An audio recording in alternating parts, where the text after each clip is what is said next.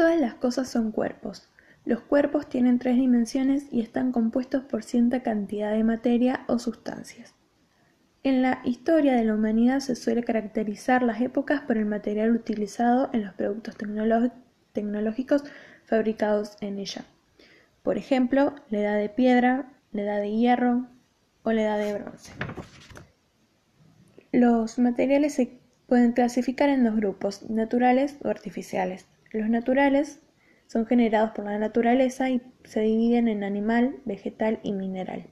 Los artificiales son generados por el humano que pueden ser orgánicos o inorgánicos. Tanto los materiales naturales como artificiales pueden ser renovables o no renovables. Los renovables son recursos que son ilimitados aún haciendo un uso irracional de ellos. Los no renovables son recursos limitados.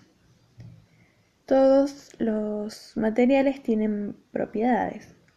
Las propiedades son las características o cualidades que posee un material y comportamiento que tiene frente a, determinadas fuerzas o tratamiento.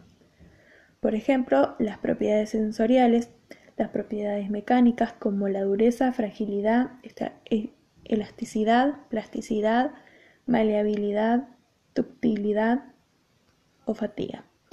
Las propiedades físicas conductividad eléctrica, conductividad térmica, transparencia magnética, volatilidad y las propiedades químicas, oxidación o corrosión o solubilidad, etc.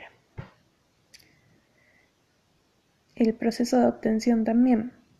Antes de que los objetos lleguen a nuestras manos pasan por un proceso industrial. Los pasos del proceso se dividen en tres etapas. Primera etapa, obtención de materia prima. Segunda etapa, procesamiento de la materia prima a través de transformaciones químicas, físicas, etc. Tercera etapa, elaboración de objetos y productos.